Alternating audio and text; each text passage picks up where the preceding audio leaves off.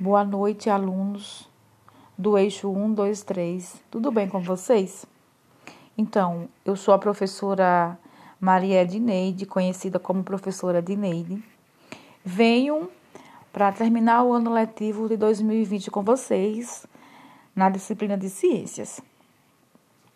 No momento, eu vejo a importância é, de conversarmos um pouco sobre a importância das, das vacinas olhando o que vocês estudaram ano passado, nós vimos que vocês estudaram sobre esse tema muito importante e que agora a gente precisa conversar melhor por conta da importância da imunização quanto ao COVID-19.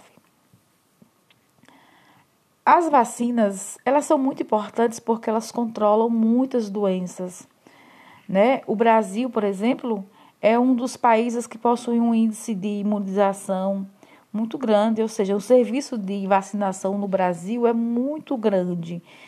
E isso é fundamental para que as crianças tenham saúde, para que os idosos tenham mais saúde.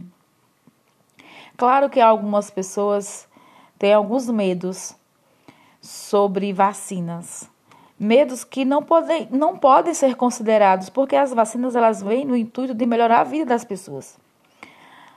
É, elas são essenciais para blindar o organismo contra doenças que ameaçam a saúde de, em todas as idades. O que é blindar? Blindar é proteger.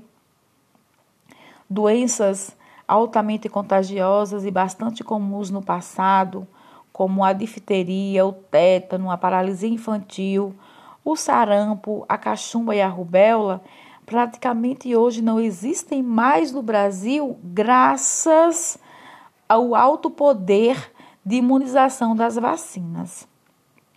Isso fica, né, esse índice de vacinação, que graças a Deus tem alcançado um, um número de mais de 90% de crianças vacinadas. Atualmente, os índices estão caindo em, em virtude de movimentos de pessoas, movimentos chamados de antivacinas. Esses movimentos antivacina, eles têm ganhado força e autonomia adquirida pela população para a prática não científica da medicina. Né? Muitas pessoas acham que tomar chás é melhor do que tomar uma vacina. Outras pessoas acham que os sintomas da vacina vai fazer com que você adoeça e venha até morrer antes do tempo. A vacinação continua sendo a forma mais segura e eficaz de prevenção das doenças, principalmente as doenças que são infecto-contagiosas. Atualmente, nós vemos aí uma corrida muito grande das pessoas para aos postos de saúde e a procura da vacina contra o Covid-19.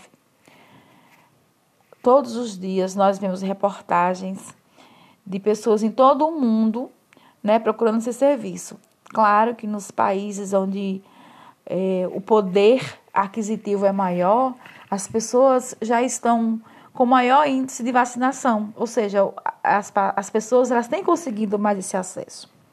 No Brasil, infelizmente, muitas pessoas ainda estão sem conseguir tomar a vacina, mesmo aquelas pessoas que são do grupo de risco e que estão na idade, né? Mas isso não quer dizer que a gente vá desistir. A gente precisa saber que tomar vacina é um direito e essa no tempo certo procurar os postos de saúde, procurar os nossos idosos e levar e cuidar.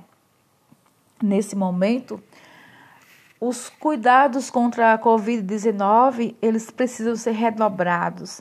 Estamos assistindo em todas as mídias diariamente que a doença ela se espalha, né? E quando as pessoas não têm a preocupação, a pessoa, as pessoas não têm o distanciamento, não mantêm os cuidados, ela se propaga mais ainda onde muitas famílias sofrem, principalmente com é, a, a, não imunização das pessoas, ou seja, a fragilidade das pessoas, onde tem algumas pessoas na família que já vieram até a óbito. Espero que a família de vocês não tenha sido atingida por essa doença. Por conta disso, nós pedimos.